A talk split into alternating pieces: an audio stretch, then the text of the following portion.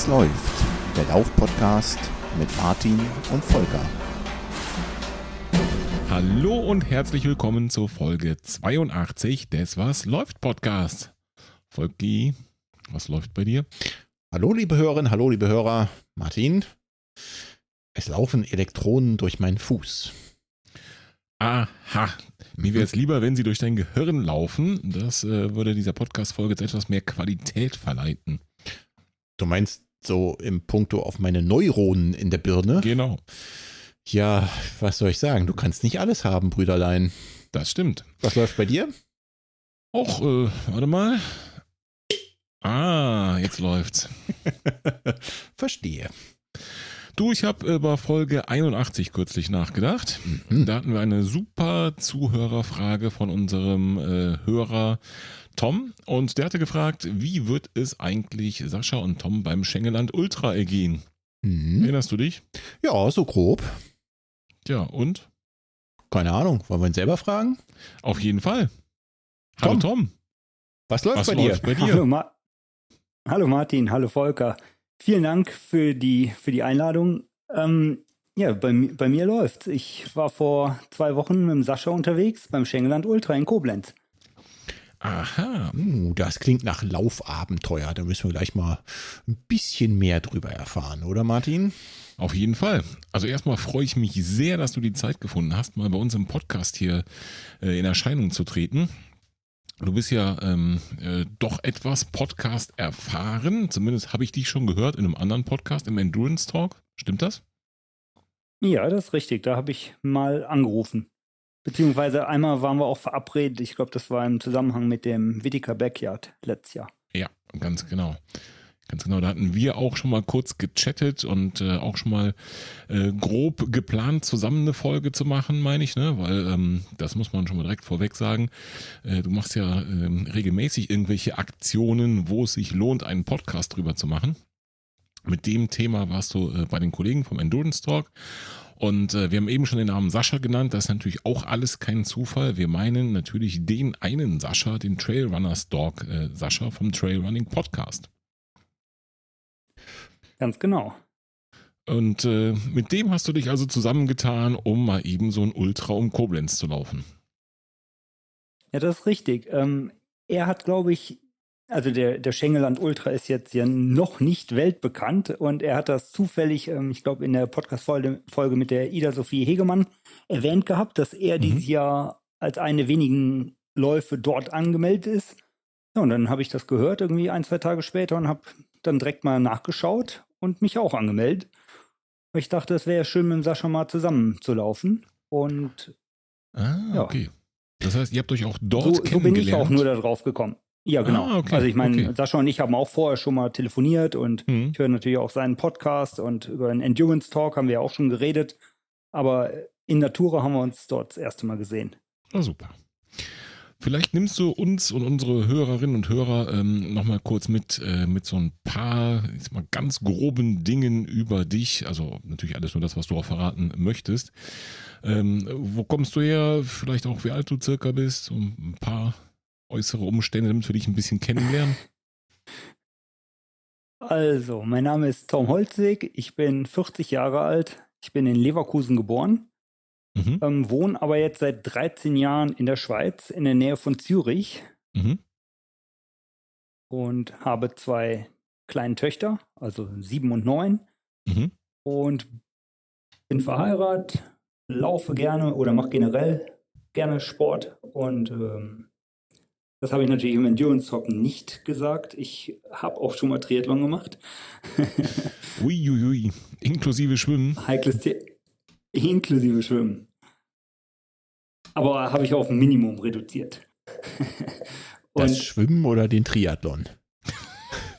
Nein, Tri Triathlon mache ich im Moment, äh, oder mache ich mittlerweile gar nicht mehr. Und ähm, ich meinte mit, mit dem Schwimmen, dass ich eigentlich das Training Schwimmen so, so klein, so, äh, so wenig gemacht habe wie möglich. Okay, ähm, äh, da müssen wir später auf jeden Fall nochmal drauf eingehen, weil äh, du sagst so wenig wie möglich, aber mm, also wenn man so, mh, sieht, was du da veranstaltet hast, da kommt man mit so ganz so wenig Training, glaube ich, nicht hin beim Thema Triathlon und beim Schwimmen. Ähm, aber ich würde vorschlagen, wir widmen uns doch mal als allererstes dem äh, Schengeland Ultra. Jetzt äh, hilf uns doch erstmal kurz auf die Sprünge. Ähm, wo genau startet der? Es ging rund um Koblenz. Richtig? Das ist richtig. Ähm, jetzt bringst du mich schon in die Bredouille. Ich habe keine Ahnung. Also es war an einem, ist ja auch, ist ja auch Saschas Hut. an einem, an einem, genau, an einem, an einem Sportplatz. Dort haben wir uns morgens getroffen. Also ich bin einen Tag vorher hochgefahren Ja. aus Zürich mit der Bahn, habe dort eine Nacht genächtigt und der ähm, Sascha hat mich morgens dann in aller Frühe abgeholt und dann sind wir darüber gefahren. Start war um neun. Vorher haben wir uns kurz warm gelaufen und ja, und dann ging es auch los. Aber wo, wo jetzt der genaue Start war, kann ich dir nicht, nicht sagen. Okay. Oder wie der Sportplatz hieß oder der Stadtteil oder. Okay, verstehe. Ähm, letzte Frage, bevor wir vielleicht hier mal in die ähm, ersten Mitbringsel von dir einsteigen. Ähm, wie warst du vorbereitet? Warst du fit für so einen 50 Kilometer Ultra? Ja, es, ist, geht so. es geht so. Also, ähm, ich, ich, nein, also eigentlich sollte man das so nicht machen, wie ich das gemacht habe. Also ich glaube, mein längster Lauf war letztes Jahr im November der, Sek der, der Basu, den ich mit dem Thomas vom Running Podcast gelaufen bin. ja. Mhm. Also ein 30er habe ich die letzten Monate nicht gemacht und ja. Also mich, mich pl- plagt auch eine längere Verletzung, also die jetzt immer besser wird. Aber die habe ich dann von dem, von dem Backyard letztes Jahr mitgenommen und seitdem habe ich eigentlich äh, laufmäßig äh, sowohl vom, vom Umfang als auch von der Länge der längsten Einheit wenig Laufkilometer gemacht oder ich habe dann viel auf dem Fahrrad gemacht. Also die, die Kondition ist schon da, aber Hm. jetzt so die, die Ermüdung merkt man dann schon mit der Zeit. Okay. Basu ist der Baldeneysteig Ultramarathon, korrekt? Richtig. Aber auch äh, da bin ich nur eine Runde gelaufen. Also für mich war es kein Ultra, sondern nur 26 Kilometer. Okay, nur in Anführungszeichen. Aber ja gut. Ähm, verstehe, worauf du hinaus willst. Ähm, ein paar Kilometer mehr in den Beinen laufend hätten also vielleicht nicht geschadet. Kann ich das so richtig zusammenfassen? Ja, die hätten sogar sehr gut getan. Gut, dann würde ich vorschlagen, hören wir doch mal rein, wie es euch ergangen ist. Ähm, wir haben freundlicherweise von unserem geschätzten Kollegen Sascha vom Trailrunning Podcast ähm, eure Soundfiles zur Verfügung gestellt bekommen. Deswegen, liebe Hörerinnen und Hörer, wundert euch nicht, wenn hier gleich irgendwas vom Trailrunning Podcast und Endurance Talk erzählt wird. Nein, ihr habt zwischendurch, ihr seid nicht eingepennt und seid schon im nächsten Podcast in eurer Playlist. Wir sind immer noch beim Was läuft Podcast, aber der Sascha war so lieb zu sagen, wir dürfen es verwenden und ich würde sagen, Freunde, wir hören mal in Soundschnipsel Nummer 1 rein und zwar in den ersten Berg. Los geht's. Ja, hallo äh, zum Trailrunning Podcast. Erste Aufnahme vom Berg. Schengelan Ultra. Guten Morgen. Guten Morgen. Nach, keine Ahnung, zwei Kilometern vielleicht. Ähm, neben mir ist der Tom. Hi Tom. Hallo zusammen. Äh, ihr kennt den Tom aus dem Endurance Talk. Ähm, wir verwursten das ja einfach mal, keine Ahnung, wo das nachher auftaucht. Ob wir das mitten in den Endurance Talk nehmen oder sonst irgendwo hin. Ähm, ihr hört es am Schnaufen, da ist ein Berg. Tom, ist das ein Berg, so als Schweizer? Ja, ich sage einfach ja. Also, also nein, also kein Berg. Okay, gut. Ähm, wir gehen. Wir sind auch gleich oben. Dann, äh, wir hören uns später. Ja, sonst irgendwo verwursten, sonst irgendwo, das sind dann jetzt wir, ne, Martin? Mhm, Ähm, genau.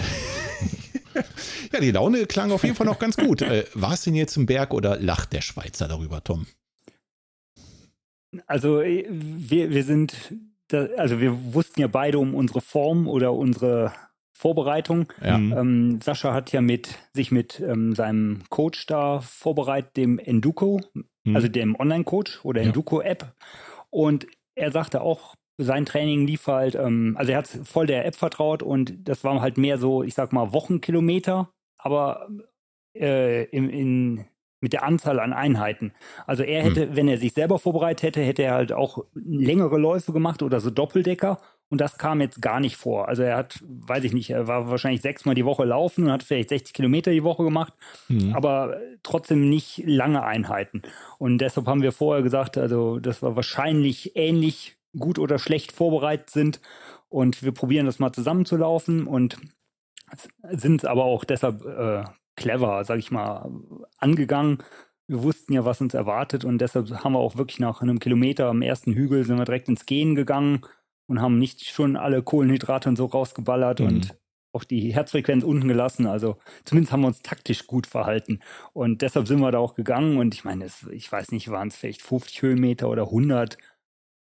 Aber äh, ja, die, die Zeit, die man da verliert, die holt man nachher eh wieder rein. Das ist natürlich echt der Vorteil, wenn man so viel Erfahrung in den Knochen hat. Ne? Damit kann man auch den einen oder anderen Trainingskilometer kompensieren, den man nicht in den Knochen hat. Zumindest ja. dann so Anstiegen, ne? Ja, mhm. definitiv. Also ne, diese Herangehensweise ja, einfach, auch. da hätten sich andere bestimmt verheizt, genau wie du sagst. So ist es es ist ja nicht so, dass mir das nicht auch schon vorher mal passiert ist bei anderen Läufen. Aber an, zumindest an dem Tag waren wir so clever, äh, dass wir wirklich von Anfang an langsam gemacht haben, die, die Berge oder Hügel gegangen sind. Wir haben gut gegessen und eben auch so magentechnisch hatten wir keine Probleme. Wir sind nicht in, in Kaloriendefizit oder in so Energielöcher gefallen. Hm. Also alles bis auf die Vorbereitung haben wir richtig gemacht. Ja, super. Und äh, der Berg war auf jeden Fall so steil, dass das Wort Schengeland Ultra beim Sascha eine Silbe geworden ist. Ne? das ging mir vorhin auch durch den Kopf. Gut. Sehr schön, sehr schön. Wollen wir mal reinhören, wie es euch weiter erging. Äh, so circa bei Kilometer 17, wenn ich das hier richtig sehe. Los geht's. So, hier ist Wind. Da kommt der Firma gerannt. Ja, wir sind bei Kilometer 17, 9. Ja, Kilometer 17 durch. Erster VP haben wir geschafft. Gleich geht's in den ersten Berg und also den richtigen hoch äh, zur Festung. Und wir werden überholt von Pirmin. Oh Mann. Erneut. Erneut, schon wieder. ja. Wir haben es in den Vorsprung verschenkt.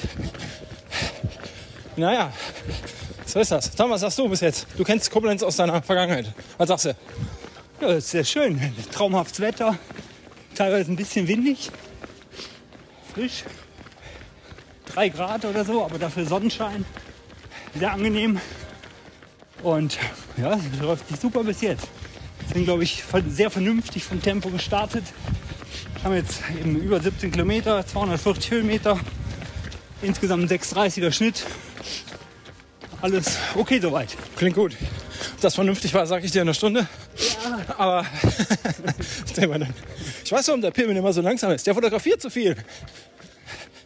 Naja, dann. Eine Art Intervalltraining. Ja. Vielleicht haben wir uns gleich nochmal am Berg, wenn wir Luft haben. Äh, bis dann. So, und war es denn diesmal ein richtiger Berg? Also wir waren ja um Weg erst dahin. Also ah, okay. zur Einordnung von der Strecke. ähm, man ist ja, glaube ich, über vier Brücken insgesamt gelaufen. Hat die Mosel und den Rhein in Koblenz und äh, mhm. wo die sich treffen, ist das deutsche Eck. Da waren wir an der Stelle von der Aufnahme gerade durch. Und ähm, halt auf der anderen Seite ist ja die Festung Ehrenbreitstein. Wir hatten aber jetzt dann noch eine, irgendwie eine Schlaufe zu laufen und über die nächste Brücke, um dann eben in den Anstieg zur Festung Ehrenbreitstein hochzulaufen. Also da, noch war da der Berg nicht, aber nachher, ich glaube, die nächste Aufnahme ist dann auch von der sogenannten Bergstraße. Genau, so ist es. Wollen wir da direkt reinhören? Ja, können wir machen. Los geht's. Mhm. So, Bergstraße. Kleiner Tipp, das Ding heißt nicht umsonst so. Jetzt kommen quasi alle Höhenmeter, beziehungsweise jetzt befinden wir uns auf dem, auf dem Weg zum höchsten Punkt. Das ist, glaube ich, aber auch nicht die Festung Ehrenbreitstein. Ähm, naja, wir werden es gleich sehen. Ich bin außer Atem, aber so muss das am Berg. Was sagt da der alpine Schweizer? Der gar kein echter Schweizer ist, aber egal. ja, jetzt geht's bergauf. Das kann ich bestätigen. Und äh, ja, wir, wir marschieren stramm, mehr oder weniger. Jetzt 20 Kilometer in Beinen. Wetter ist immer noch gut. Alles wunderbar. Alles wunderbar. Hallo, bergab wäre toll. Wo lauft ihr mit? England, Ultra. Ah, cool. Stimmt, ist cool. Ach ja. Äh, man kennt die Veranstaltung. Ist ja ganz spannend. Oder er hat einfach nur so getan. Weil er gedacht hat, dass die super, die muss man kennen, die Veranstaltung. Da wäre es peinlich zu sagen, nö, kann ich nicht. Bei der ersten Austragung hat eine lange Tradition. Ne? Naja. Wir hören uns später. Wen habt ihr denn da noch unterwegs aufgegabelt? Ja, wir wurden mehrmals von, von Passanten oder Fußgängern oder so angesprochen. Ich meine, wir hatten eine Startnummer an und Mhm. offensichtlich äh, weckt man dann direkt das Interesse. Also man hat auch gesehen, ein oder zwei Spaziergänge, die uns angesprochen haben, also die hatten, glaube ich, auch irgendwelche Trailrunning-Schuhe an oder, oder zumindest so Outdoor-Klamotten. Ja. Also es hätte, lag nahe, dass die vielleicht auch Interesse oder Läufer sind oder deshalb auch das Interesse hatten. Okay, verstehe. Ähm, jetzt sind wir so irgendwo kurz vor der Halbzeit. Wie sah es aus mit Verpflegung? Was hattest du mit und was gab es vor Ort? Ähm, also eben, es waren ja ungefähr 50 Kilometer. Es gab bei 15 und 30 Kilometer jeweils einen Verpflegungsposten. Ich hatte einen, ja, meinen Rucksack an mit zwei Softflask. Ich glaube, in eine habe ich in Morton 320 reingetan Mhm. und hatte auch vier Morton Gels mit. Zwei mit, zwei ohne Koffein irgendwie. Und ja, ich nehme die meistens so alle 40 oder 40 Minuten oder jede Stunde. Wobei, da habe ich es jetzt so natürlich auch getaktet, dass ich halt die, die Verpflegungsposten mit eingerechne. Ja. Und ja, da, da gab es recht viel. Da gab es Salziges und Obst und Gummibärchen und Okay. Isodrinks und Cola und also eigentlich alles. Alles, Ich habe halt so eine Herz Kombination begehrt. gemacht, dass ich eben zwischen den Verpflegungsposten, glaube ich, ein Gel genommen habe und ansonsten dort halt aufgefüllt und ein bisschen was gegessen, Orangen und so. Okay. Ja, Klingt erstmal so, als sei es auf jeden Fall gut organisiert gewesen. Ähm, kann auch mal anders passieren. Aber egal, da habt ihr auf jeden Fall äh, die richtige Veranstaltung gewählt und ähm, ja, wenn du da zufrieden warst und vor allem, wenn da auch für jeden was dabei war. Ich meine, der einige kann, der eine kann besser salziges, der andere besser süßes. Dann habt ihr auf jeden Fall alles richtig gemacht. Ja, an der Stelle möchte ich natürlich noch äh, den Benjamin grüßen, den Veranstalter vom Schengeland Ultra und muss auch hier nochmal sagen, es war super organisiert. Man hat überhaupt nicht gemerkt, dass die erste Veranstaltung war, die er überhaupt organisiert hat. Also es hat alles au- aus Läufersicht gut, gut geklappt. Er hat natürlich nachher dann auch mal erzählt, dass er sich ein bisschen mit dem, mit dem Markieren verfranst hat oder auch zeitlich dann noch am selben Tag die letzten Kilometer machen musste wo eigentlich schon der, der schnellste Läufer ihm irgendwie dann ein paar Kilometer hinter ihm am Laufen war, also im Nacken hing. Ja. Das war für ihn recht stressig, aber wir Läufer haben davon nichts gemerkt und für uns war alles super organisiert. Ja, mega, cool. Dann Das heißt hoffen eine wir. ganze Menge Premieren, oder? Ja, Also erste Mal dieser Lauf und auch seine erste Veranstaltung, richtig? Ja, so habe ich das jedenfalls verstanden, ja. Super, nicht schlecht.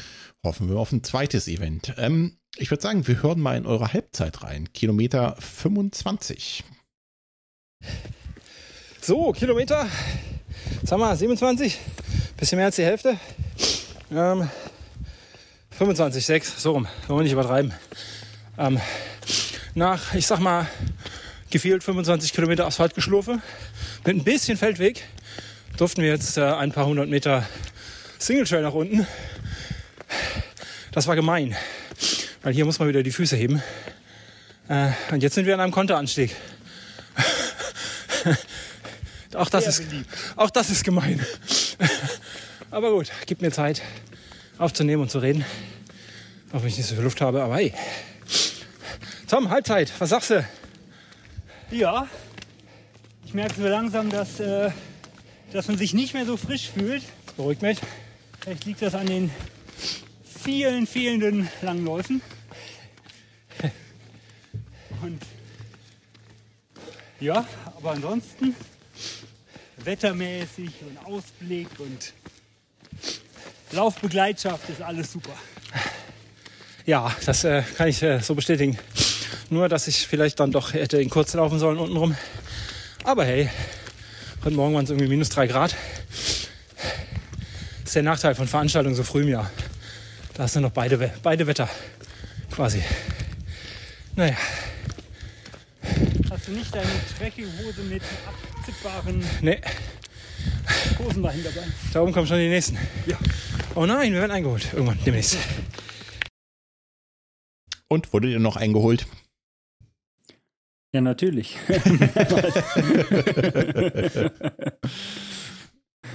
Aber die Laune wirkte Also trotzdem noch gut. Also ich meine, okay, man, man hat wohl gehört, meine ich rauszuhören, äh, dass die Beine schon so ein bisschen müder wurden, aber die Laune wirkte noch sehr gut.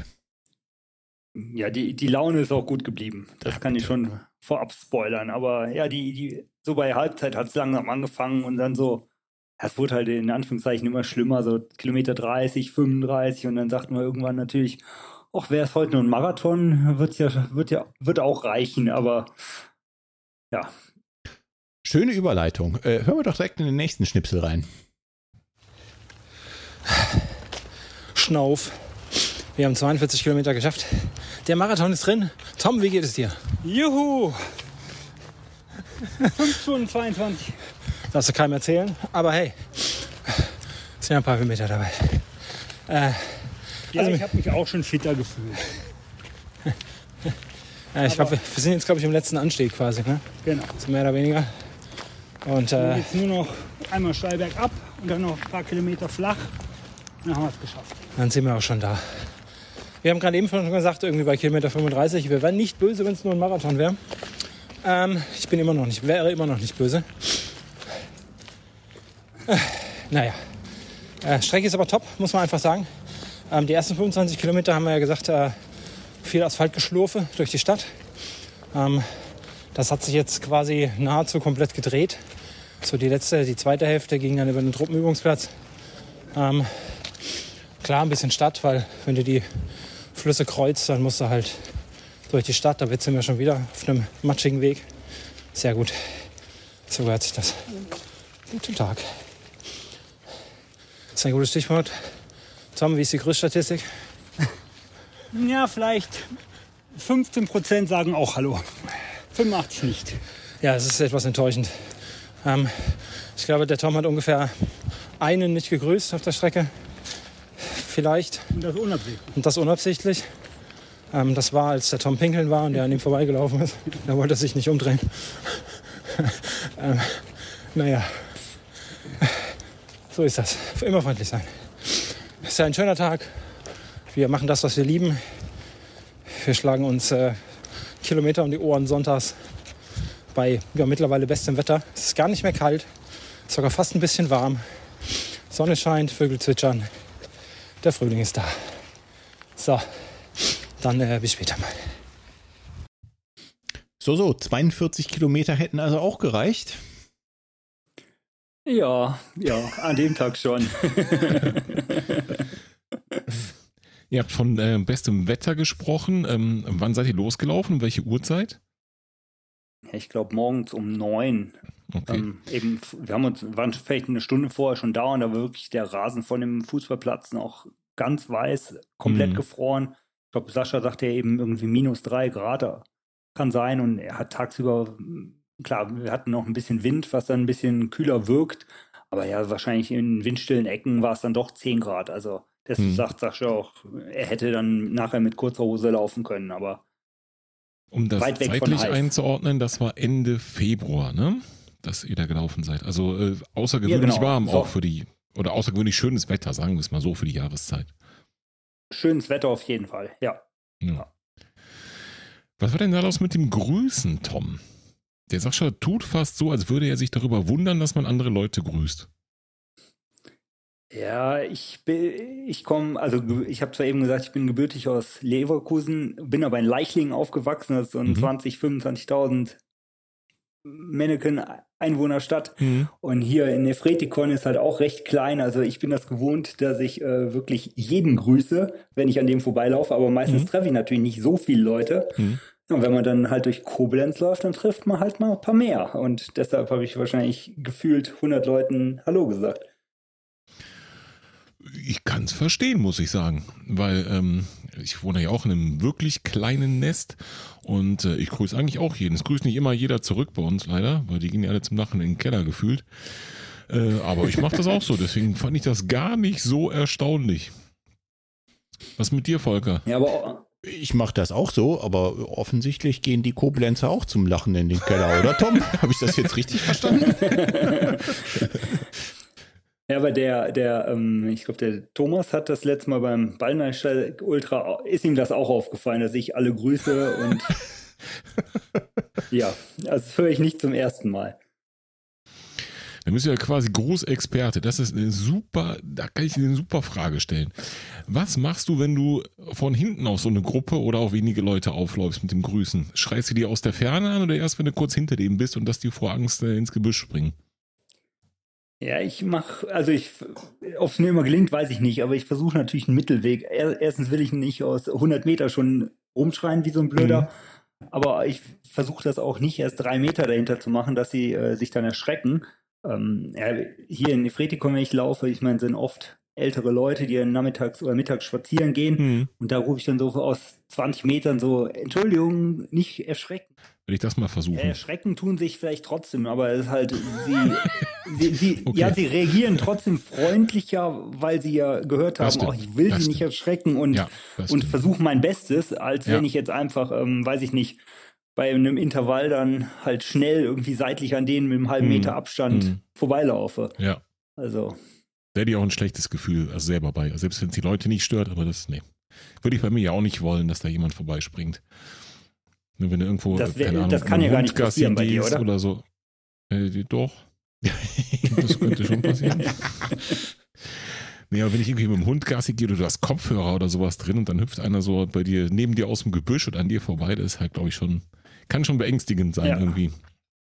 Und da möchte ich mir gar nicht vorstellen, wenn du eben äh, vielleicht schon darauf fixiert bist, nach vorne zu schauen, irgendwie in einem gewissen Alter, ne? Und dann, dass da dich immer noch irgendwie erschreckt. Nee.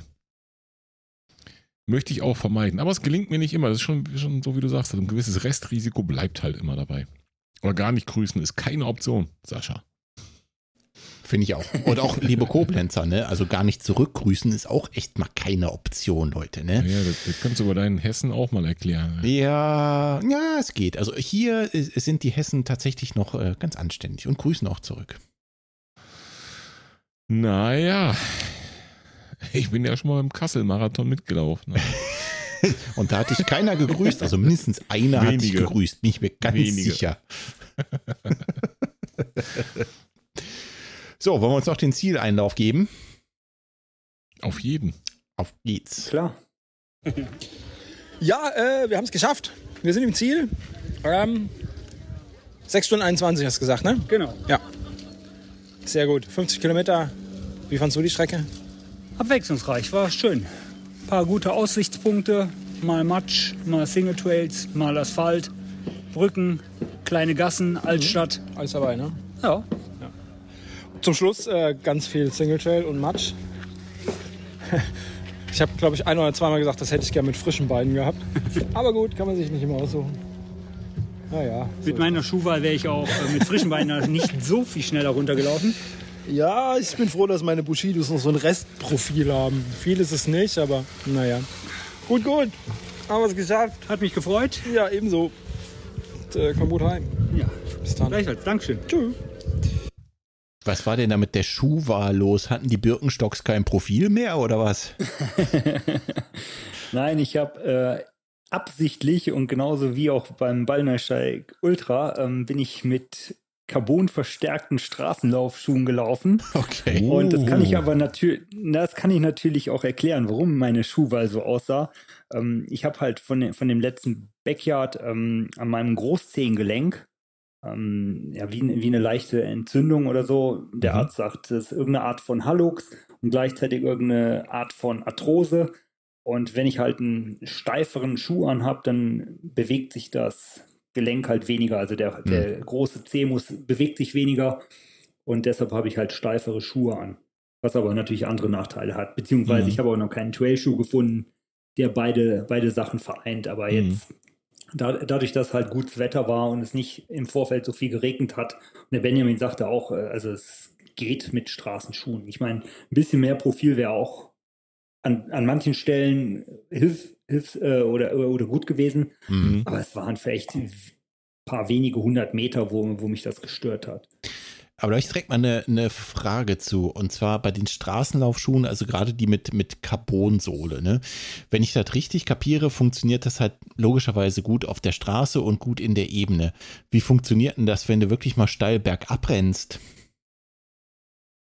Ja, also wenn, wenn, wenn jetzt die Grip quasi kein Problem ist, dann geht das bergab genauso. Okay. Einzig, äh, ich habe halt jetzt auch Einlagen drin und dadurch stehe ich auch relativ hoch im Schuh und ähm, merke ich schon, dass ich halt auch so ein bisschen kippelig bin und mhm. also auch für, für Kurvenlaufen ist das jetzt nicht optimal, ganz klar. Okay, verstehe. Aber es ist halt wirklich noch so eher so ein bisschen Verletzungsprävention oder ähm, einfach um den, um den Fuß zu schonen. Äh, wenn, wenn ich das Problem nicht hätte, dann würde ich andere Schuhe laufen. Zumindest jetzt auf äh, so hügeligen oder, oder mhm. verwinkelteren Sachen. Und ähm, andere Nachteile kommen dir dadurch nicht ins Haus durch die Carbon-Schuhe? Also dass andere Dinge mehr belastet werden, wenn am Bereich entlastet wird? Naja, muss ich sagen, ähm, dadurch, vielleicht aber auch dadurch, dass ich natürlich lange Zeit wenig gelaufen bin und dadurch auch äh, halt mich, mich langsam dran gewöhnt habe, hatte ich jetzt zum Glück kein Problem. Ich meine, man sagt ja klassisch so die Waden oder die Achillessehne. Hm, Beispiel. Aber mhm. das habe ich jetzt, habe ich jetzt nicht, zum Glück nicht festgestellt. Also bis jetzt ist bei mir bei einem Problem geblieben. Ja, damit muss man auch mal zufrieden sein, ne? Ja, denke ich auch.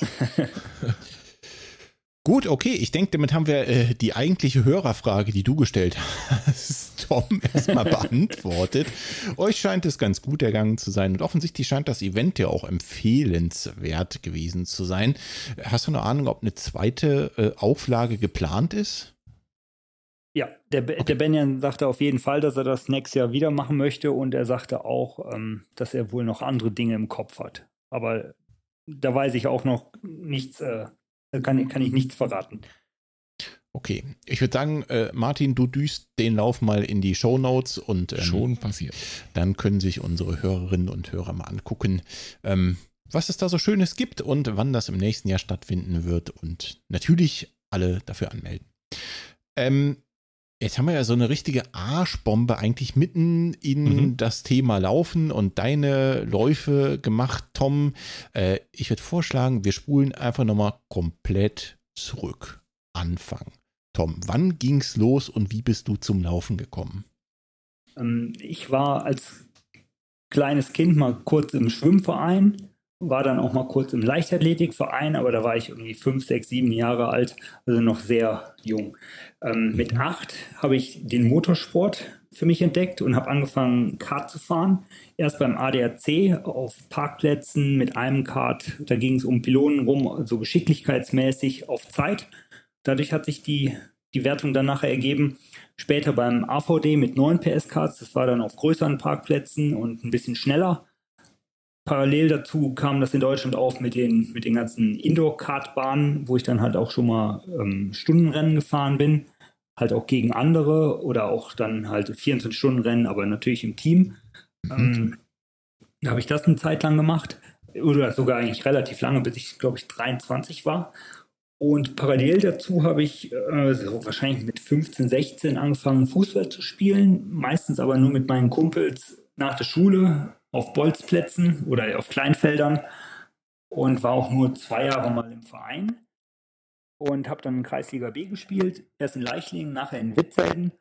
Und ja, da habe ich dann halt schon gemerkt, ähm, dass ich halt im Vergleich zu den anderen Jungs ja re relativ fit bin. Also ich will jetzt nicht sagen der fitteste oder so, aber ähm, mir ist es eigentlich immer schon recht leicht gefallen.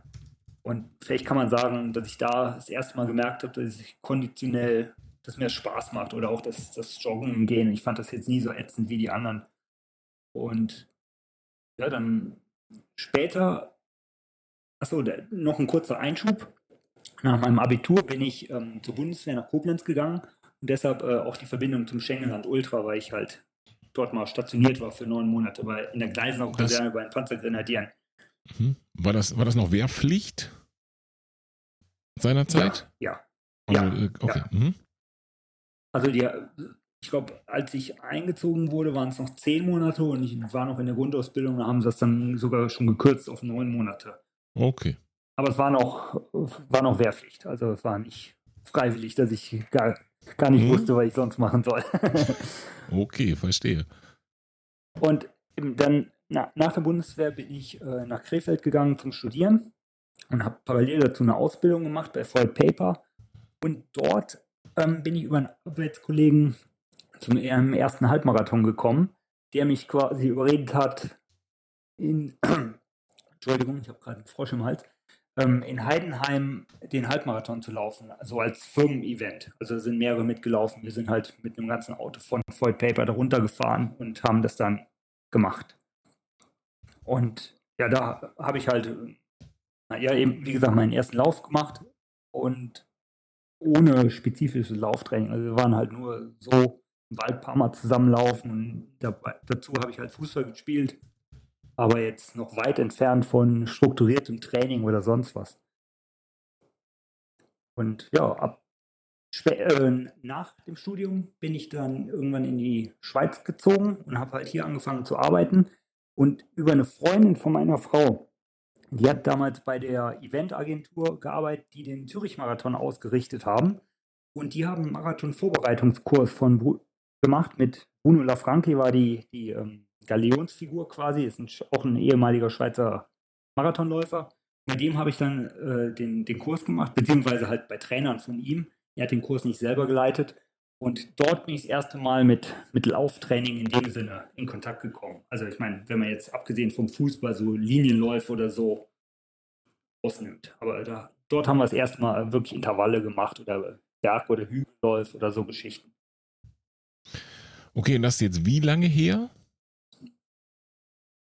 Also ich bin 13 Jahre in der Schweiz. Ja, und ich würde okay. sagen, ab da kann man sagen, ähm, Hm. ja, wie, ich meine, wenn man jetzt sagt, den ersten Halbmarathon in Krefeld oder in Heidenheim, da möchte man dazu zählen. Aber ja, da bin ich halt schon gelaufen, aber nicht, da habe ich nicht trainiert, sagen wir es so. Okay, aber du warst auf jeden Fall immer schon irgendwie sportlich, auf jeden Fall. Motorsport ist ja auch Sport, auch wenn das manche vielleicht äh, verneinen würden an der Stelle.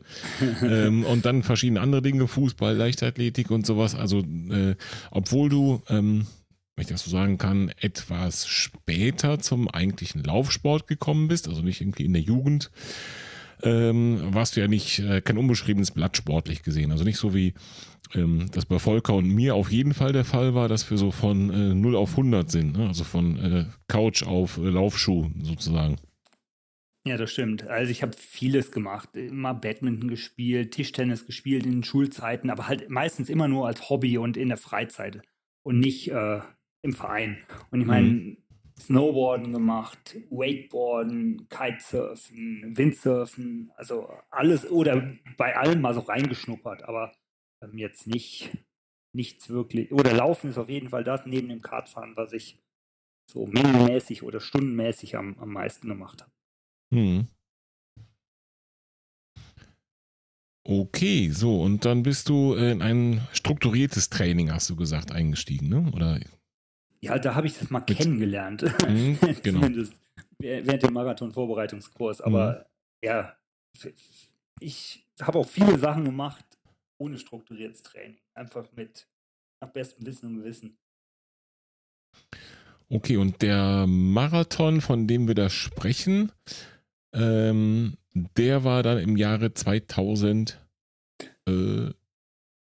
richtig? Wenn du das sagst. Ich versuche mich gerade durch deine Homepage zu kämpfen, die wir natürlich auch in die Shownotes hauen, äh, wo man diese Dinge äh, wunderbar nachlesen kann. Und da hatten wir gerade ganz kurz technische Probleme, dass wir da nicht drauf kamen. Deswegen sage ich zu kämpfen. Aber wenn ich das so richtig sehe, 10. Zürich-Marathon, 42,1 Kilometer und so weiter, 22.04.2012. ja, ja, ja. Ja, das passt doch. Dann, Das, ne? Ja. Würde, passt. würde wahrscheinlich so, wenn man das äh, äh, zurück. Ja, doch. Äh, Ah, Ich, zurückrechnet ich habe auf jeden auch hier Fall noch passen. auf, genau, ich habe auch hier noch auf meinem äh, Computer einen Ordner gefunden, Heidenheimer Stadtlauf. Der Halbmarathon, von dem ich eben sprach, war 2007. Ja, genau. Also der war Genau. schon Hm? einige Jahre vorher, ja, genau. Genau, jetzt habe ich auch hier deine, deine Tabelle offen. Jetzt lasse ich es auch, jetzt fasse ich sie nicht mehr an. Das ist wahrscheinlich gerade besser so. Genau, das war 2007. Und dann der erste Marathon in 2012. In 4 Stunden 30. Das ist ja, also hat sich auf jeden Fall gelohnt, da strukturiert ranzugehen, kann man sagen. Äh, was mich allerdings ähm, also mich persönlich, sagen wir mal so, ein bisschen verwundert, dass unter der gleichen Jahreszahl und wie gesagt, deine, deine Homepage, die verlinken wir natürlich in den Show Notes und da hast du in einer Rubrik, äh, wie heißt die, über mich, glaube ich, ne? genau, über mich und dann Wettkämpfe, äh, hast du alles, ich gucke gerade, ob der neueste schon drin ist, genau, bis zum, also vom Anfang bis zum Schengeland Ultra hast du dort aufgelistet, nach Jahreszahlen sortiert. Und im gleichen Jahr 2012, da steht hier direkt, das ist ja nicht mal zwei Monate später, Ironman 70.3 und so weiter und so weiter und so weiter. Was ist denn da passiert? Gerade mal ins Lauftraining eingestiegen und dann Ironman? Ja, ich muss ich ganz kurz noch sagen, ähm, was du eben sagst mit dem Zürich-Marathon, dass ich habe zwar den Marathon-Vorbereitungskurs gemacht, aber ich glaube, ich habe den zwei, drei, vier Jahre vorher gemacht vor dem Marathon. Also mhm. die 4 Stunden 30, die war nicht das Resultat aus dem strukturierten Training. Ich glaube, okay. damals habe ich dann gar nicht den, den Marathon gemacht, wenn ich das richtig ah, in Erinnerung okay. habe. Aber ah, okay. Ähm, ich, zu dem Marathon kann ich noch sagen, ähm, das war auch wieder einer der Läufe, wo ich überhaupt nicht gut vorbereitet war. Ähm, hat sich aber erst ein paar Jahre später gezeigt, warum oder was ich da für eine Verletzung hatte. Da können wir gleich von mir aus noch drauf eingehen. Mhm. Ähm, also den ersten Zürich-Marathon bin ich auch sehr unvorbereitet gelaufen. Okay. Ähm, Aber die, also die Verletzung hat dir schon die Vorbereitung verhagelt oder den Marathon selbst? Nee, die Vorbereitung. Die Vorbereitung. Also okay. an, ich bin schon wieder gesund an den Start gegangen. Also mhm. so, das, sowas mache ich nicht. Aber die Vorbereitung war auch von einer langen Verletzung geplagt, wobei ich da gar nicht wusste, was das für eine Verletzung war und mhm. was ich da hatte. Aber äh, nochmal zu, zu der eigentlichen Frage von dir zurückzukommen. Ja, irgendwie habe ich in Erinnerung, dass ich als Kind oder Jugendlicher mal, ich glaube, Iron Man im Fernsehen gesehen habe, eine Übertragung mhm. aus Hawaii. Mhm. Und da ist irgendwie sowas in mir herangereift, dass ich das irgendwie immer faszinierend fand, beziehungsweise natürlich auch äh, so wie eigentlich jeder Mensch das als unfassbar oder unschaffbar mhm. empfindet. Mhm, ja. Und deshalb auch ist irgendwie die, die Faszination dazu für ein bisschen äh, gewachsen und so nach dem Motto, ah, das will ich mal machen. Und irgendwie kam ich halt auf die Idee, ähm, ja, dass ich, dass ich das mal probieren will. Und dann habe ich aber schon so gesagt, okay, Tom, du, du machst vielleicht vorher mal einen normal, also normalen äh, Triathlon, also sprich dann in, in mhm. wie heißt es, einen olympischen Triathlon. Mhm, ja. Dann machst du einen Halb Ironman und nachher dann erst den Ironman. Ja. Und du musst auch vorher schon mal einen Marathon gelaufen sein. Also, dass du zumindest so eine einmal die komplette Distanz im Laufen vorher gemacht hast. Also so habe ich mir das im Kopf schon überlegt, aber und das halt über mehrere okay. Jahre dann zwei, drei Jahre aufgebaut oder gesteigert, aber trotzdem auch keinen keinen äh, konkreten Trainingsplan, sondern einfach ja so viel gemacht, wie irgendwie wie ich Bock hatte und in vier, damals waren das dann irgendwie vielleicht zwei oder dreimal Training die Woche. Also es war nicht, nicht viel. Insgesamt zwei oder dreimal Training mit, mit allen Disziplinen? Nein, ähm, also für, für den ersten, ja, ja, anders. So diese Zwischenphase, wie ich da sagte, so wo ich einfach nur so für mich geplant habe, mal äh, den olympischen Marath äh, Triathlon zu machen, da habe ich wirklich fast nichts oder sehr wenig gemacht. Einfach nur mal ins mhm. Wasser gesprungen, ein bisschen geschwommen oder mal zweimal die Woche laufen und das war's. Aber für den ersten Ironman habe ich schon mehr trainiert. Da okay. habe ich ähm, absichtlich gekündigt gehabt. Das lag aber nicht wegen dem Ironman, sondern ähm, weil meine erste, weil, weil meine erste Tochter. Genau. Nein, nein, nein, weil, weil, meine erste Tochter geboren ist und ich hatte vorher einen Job, wo ich viel reisen musste und das mhm. äh, wollte ich nicht mehr. Mhm. Und weil mir die Firma nichts anderes anbieten konnte, äh, intern zu wechseln, haben sie mich mhm. quasi gezwungen zu kündigen. Ja, und dann war ich halt äh, drei Monate Arbeit suchen oder zwei Monate. Und in der Zeit habe ich dann wirklich für den Ironman trainiert und das war aber auch, ich glaube, fünfmal die Woche ungefähr. Mhm. Und insgesamt habe ich, glaube ich, über drei Monate im Schnitt ja sieben Stunden die Woche gemacht. Also was halt immer noch recht wenig ist. Aber dann habe ich einmal schwimmen, einmal Radfahren und zweimal laufen ja. oder irgendwie ja, so. Ja, Aber es ist Lass alles überschaubar. für, für uns nur Läufer, ja, nochmal kurz sortieren. Äh, der komplette Ironman, also der, der ganze sozusagen, ne, besteht aus ähm, einem läppischen Marathon, der zu laufen ist. Plus ja, wie viele Kilometer? Genau, genau. Also, plus du, du, hast den Vorteil beim Ironman, dass du dich vor 3,8 Kilometer warm schwimmen und ein bisschen um die Beine auf dem Rad lockern kannst. Über 180 Kilometer. Ja, genau. genau. Okay, also 3,8 äh, Kilometer laufen mit 180er Puls, das würde ich hinkriegen, aber in der Kombination. Und dann 42 weh. Minuten ausruhen oder wie, ja, wie kriegst genau. du die 42 Kilometer dann noch unter genau. aus dem Marathon? genau. Das Nein, aber ich habe das natürlich äh, von, von, von, der Zielsetzung war wirklich nur, ich will das schaffen, ich will mm, ankommen. Mm, Und ich war auch äh, vorher natürlich überhaupt nicht überzeugt, dass ich das schaffe. Also, aber das war auch irgendwie für mich der Reiz oder das Spannende, dass ich mich an den Start gestellt habe und ich wusste nicht, was passiert an dem Tag. Mm, ich glaube, ich hatte einmal die, die ganze Schwimmdistanz vorher gemacht und ich weiß nicht, ob ich irgendwie 140, 150 Kilometer vorher mal am Rad saß. Und halt, ich bin ein Jahr vorher oder so den ersten Mal einen Marathon gelaufen. Aber das war es auch. Ansonsten habe ich halt mal so Koppelsachen gemacht, irgendwie drei Stunden Radfahren und nachher nochmal eine Stunde laufen. Aber das war dann schon das höchste der Gefühle. Ansonsten einfach gemacht. Mhm. Okay, und ähm, der halbe, den du eben angesprochen hast, halbe Ironman ist logischerweise die Hälfte von allem, ne? also 1,9 Kilometer, 19 21,2. Und die olympische Distanz ist davon ja, wieder die Hälfte. Ganz fast, oder? Ja, ja, genau, genau. Okay. okay. Wobei, ich glaube, das ist dann, das Schwimmen ist prozentual gesehen ein Tick mehr. Ich glaube, das waren 1,5 Kilometer. Mhm und Radfahren sind 40 Kilometer mhm. und nachher der Hilllauf sind genau 10 Kilometer.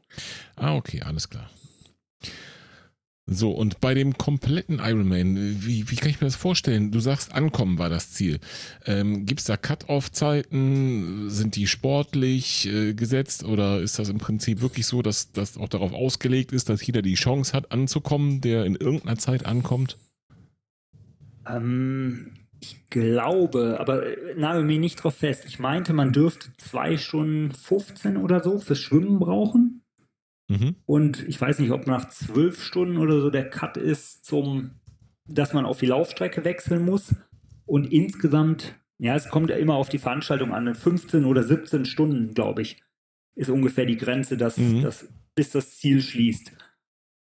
Also im Endeffekt, also wenn man jetzt auf einer flachen Strecke ist und auf dem Rennrad mhm. sitzt, also ich meine, weißt du, 20 km/h oder 22, 25 fährst du in Anführungszeichen immer. Mhm. Also da, da, muss man sagen, da ist eher nachher das Problem, dass man halt in, in der zusammengekauerten Haltung ist oder dass einem dann mhm. der Nacken oder Rücken, die Arme wehtun oder der Hintern. Mhm. mhm. Aber ich, ich, sag mal, da, da kommt man, das muss, ich finde das fast leichter als beim Laufen, weil beim Laufen, wenn, wenn dir da beim, die Beine wehtun beim, beim Marathon, dann wechselt man halt ins Gehen.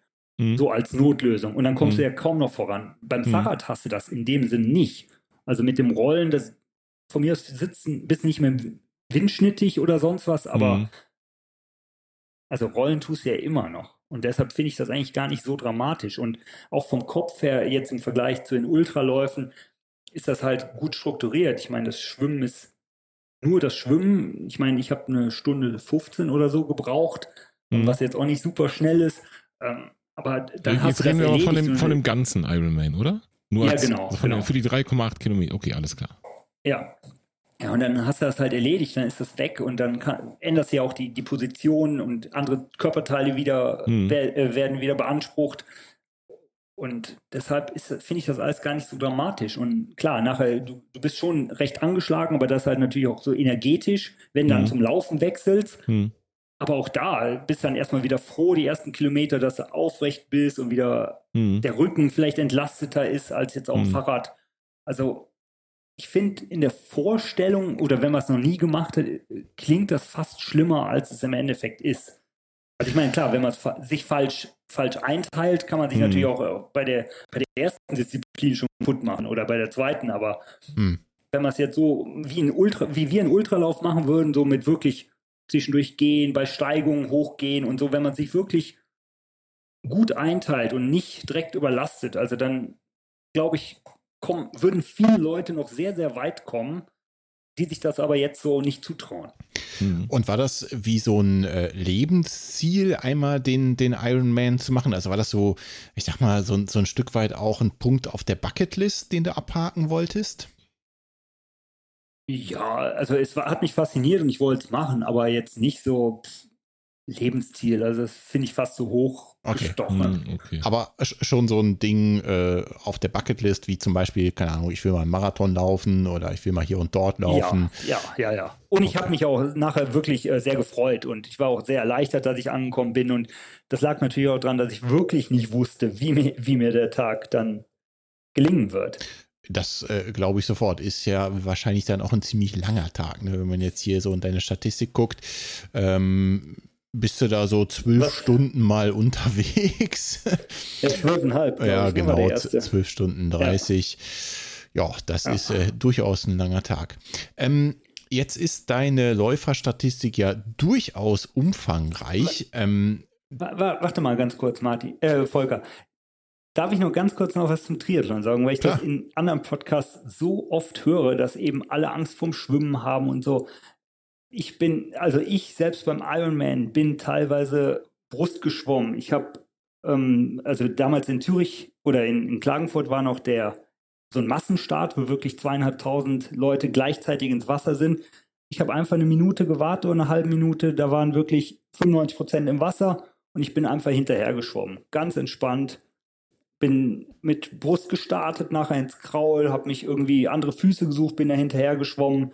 Wirklich entspannt. Und man muss da nicht die super Panik für haben. Man muss auch nicht da mitten sich reinzwängen Ja. und, den, und den, den, diesen kampfmäßigen Körperkontakt suchen. Also das geht auch anders, wenn man, wenn man sagt, äh, ich will nicht gewinnen und nicht vorn dabei sein. Also ich finde immer, die Leute mm, machen sich da selber zu viel Angst. Und ja, oh, ich meine, klar, die vorne, oder es gibt auch viel sehr, sehr teure Fahrräder, aber es gibt auch Leute, die fahren halt auf einem, ich glaube, meinen ersten Triathlon, nicht den Ironman, aber Triathlon habe ich mit einem gebrauchten Rennrad gemacht. Der hatte noch die Schaltung unten am, am Unterrohr. Also okay. das geht alles. Ja. Man, man muss Mhm. da nicht, man muss nicht ganz oben immer einsteigen und kann trotzdem die Erfahrung machen und auch Spaß haben, ohne dass man jetzt zu verbissen da dran geht oder, oder nur aus Angst Mhm. sich quasi selber hemmt, überhaupt mal sowas Mhm. auszuprobieren. Ja, ja, ja. Wenn man sich selber die Hürde schon setzt, ich musste erst in die Materialschlacht, damit ich überhaupt an den Start kann, klar. Ne, dann, Ja, dann also äh, natürlich ist es aufwendiger als Laufen, das ist ja klar, Ja, ja. aber Ja, es gibt ja auch kaum irgendwas, das weniger aufwendig ist, ne? Um starten zu können. Muss man auch mal fairerweise Ja, sagen. aber, ja, aber wenn du jetzt so Kiteboarden oder Windsurfen anguckst, also Kumpel von mir, der hat Windsurfen gemacht, der ist dann mit zwei, drei Brettern in Urlaub geflogen und hatte, was weiß ich, also der hatte dann 60 Kilo Material Mhm. dabei. Oder die Golfer, die haben auch mit ihrem Bag immer viel dabei und also, also es gibt auch viele andere Sportarten oder ich meine, vom Reitsport oder so willst du ja gar nicht anfangen. Da, ja, sagst du was. Also es gibt viel aufwendigere Sachen. Ich könnte auch 60 Kilo Schuhe mit in den Urlaub nehmen, aber da hat halt meine Frau was dagegen. Und das vielleicht sogar zurecht. Ja, vielleicht, genau, könnte sein. Du hast eben noch gesagt, äh, die Vorbereitung auf deinen ersten Marathon wurde dir so ein bisschen durch eine Verletzung verhagelt, wo du hinterher erst wusstest, was es ist. Und das hat Mhm. mich schon neugierig gemacht. Ja, das ist richtig. Ähm, ich kann, ich springe mal in die Zukunft, also damals in die Zukunft. Ähm, Mhm. 2016 habe ich einen Bandscheibenvorfall gehabt. Und dort war ich dann im MRT und da hat dann die behandelnde Ärztin oder Arzt, ich weiß es nicht mehr genau, ähm, festgestellt, dass ich schon mal in der Vergangenheit einen, einen Bandscheibenvorfall hatte, also irgendwie Okay. an einem anderen Wirbel.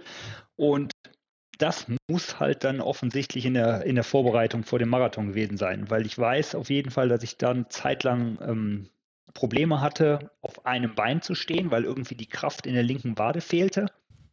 Und ja, aber also das, das kann eigentlich nur da, daran gelegen haben. Das wurde aber damals nie diagnostiziert und Mhm. deshalb stand ich halt damals bei dem ersten Marathon recht unvorbereitet an der Startlinie, auch wenn ich da halt ähm, keine, keine Probleme mehr hatte. Okay, ja, Gott sei Dank muss man sagen, ne? Also normalerweise, wenn denn sowas diagnostiziert wird, dann heißt es ja erstmal Füße stillhalten. Und äh, dann kontrolliert irgendwann wieder in die Bewegung kommen. Also da hätte man dir wahrscheinlich den Anker geworfen in der Vorbereitung, wenn es ans Tageslicht gekommen wäre. Ja, das kann gut sein. Wobei eben die, die beiden Bandscheibenvorfälle waren halt in dem Sinne vollkommen unterschiedlich. Ähm, ich weiß nicht, wie, wie stark ihr euch medizinisch auskennt, aber es tritt ja irgendwie Flüssigkeit mhm. von der Bandscheibe aus und drückt teilweise auf den Nerv oder eben mhm. teilweise nicht. Mhm. Und beim ersten hatte ich halt irgendwie was, der, der tat nicht weh, überhaupt nicht weh, habe ich gar nicht mhm. quasi gemerkt, außer dass ich irgendwie halt die Wade vielleicht nicht richtig ansteuern konnte. Mhm. Und beim zweiten Mal war es genau das Gegenteil. Es trat extrem weh. Ich lag acht Wochen, glaube ich, komplett ans Bett gefesselt, konnte kaum ui, aufstehen. Ui. Bin äh, wirklich auf Toilette gehumpelt und teilweise zurück wieder, wieder gekrochen oder habe mich in den Flur gelegt, weil ich nicht mehr mhm. zur Couch gekommen bin. Also die waren extrem unterschiedlich. Mhm. Ja, leider kenne ich mich mit dem Thema so ein bisschen aus, auch äh, am eigenen Leib sozusagen habe ich das mal erfahren. Aber es äh, war ungefähr in der gleichen Zeit wie du. Ich glaube, ja doch 2016, 2017 oder so die Ecke. Mhm. Scheint halt irgendwie so in einem gewissen Alter äh, schon mal häufiger aufzutreten. Sagen wir es einfach mal so. Ja. Aber du bist ja ohne Operation wieder auf die Beine gekommen? Ja. Ja, das zum Glück. Also komplett ohne Operation, habe halt extrem lange Schmerzmittel genommen und mhm. wusste natürlich auch die ganze Zeit, wo ich auf der Couch lag, nicht, wie sich das entwickelt mhm. und ob alles wieder so wird wie vorher. Die Ärzte mhm. sind da extrem vorsichtig und sagen mhm. auch nicht, also möchten nichts prognostizieren.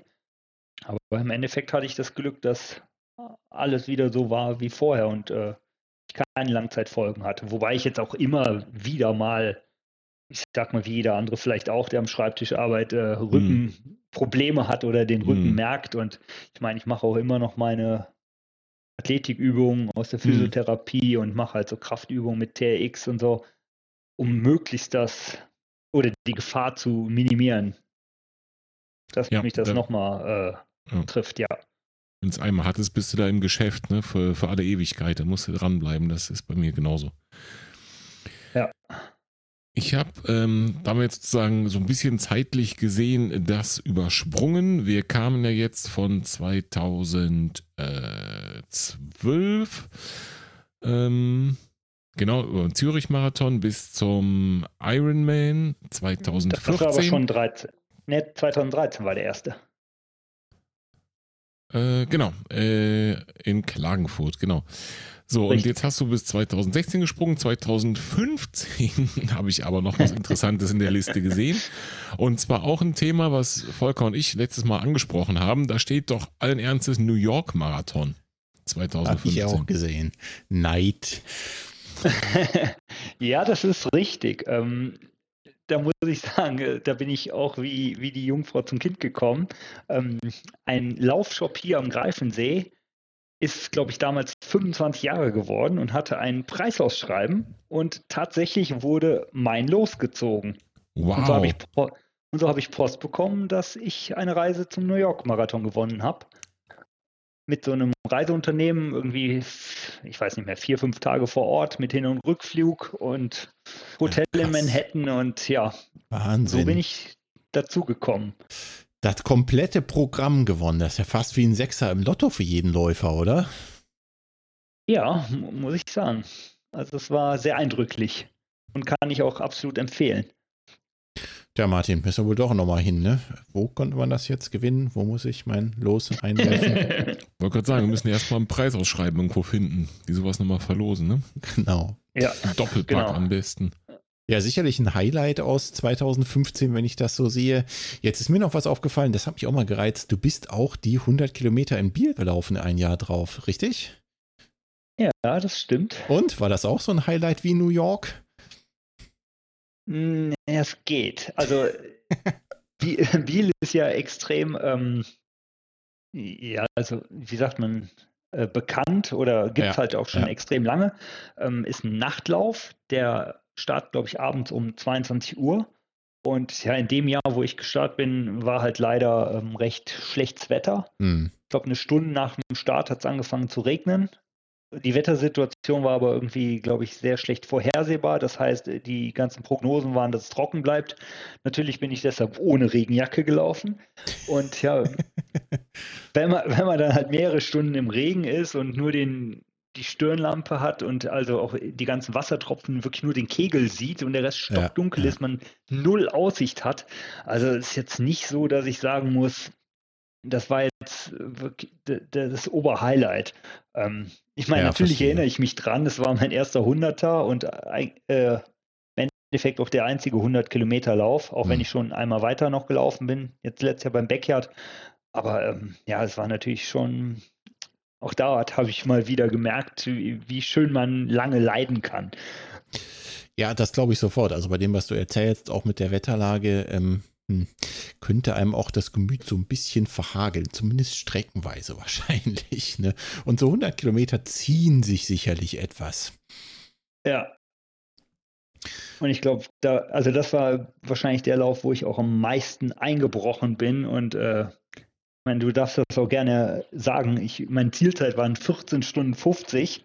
Und ich meine, ich bin wahrscheinlich trotzdem mit dem Sechserschnitt losgelaufen. Also nicht, dass ich dachte, dass ich in zehn Stunden ankomme, aber ähm, ich dachte, ja, mit ein bisschen Pausen und so dann kommst du dann vielleicht in zwölf Stunden an, aber dass dann nachher hinten raus nochmal, dass ich so viel gehen musste und so oft wieder anlaufen und also das hat mir auch sehr schön Muskelkater beschert glaube ich, aber auf 100 Kilometer kann auch einfach verdammt viel passieren.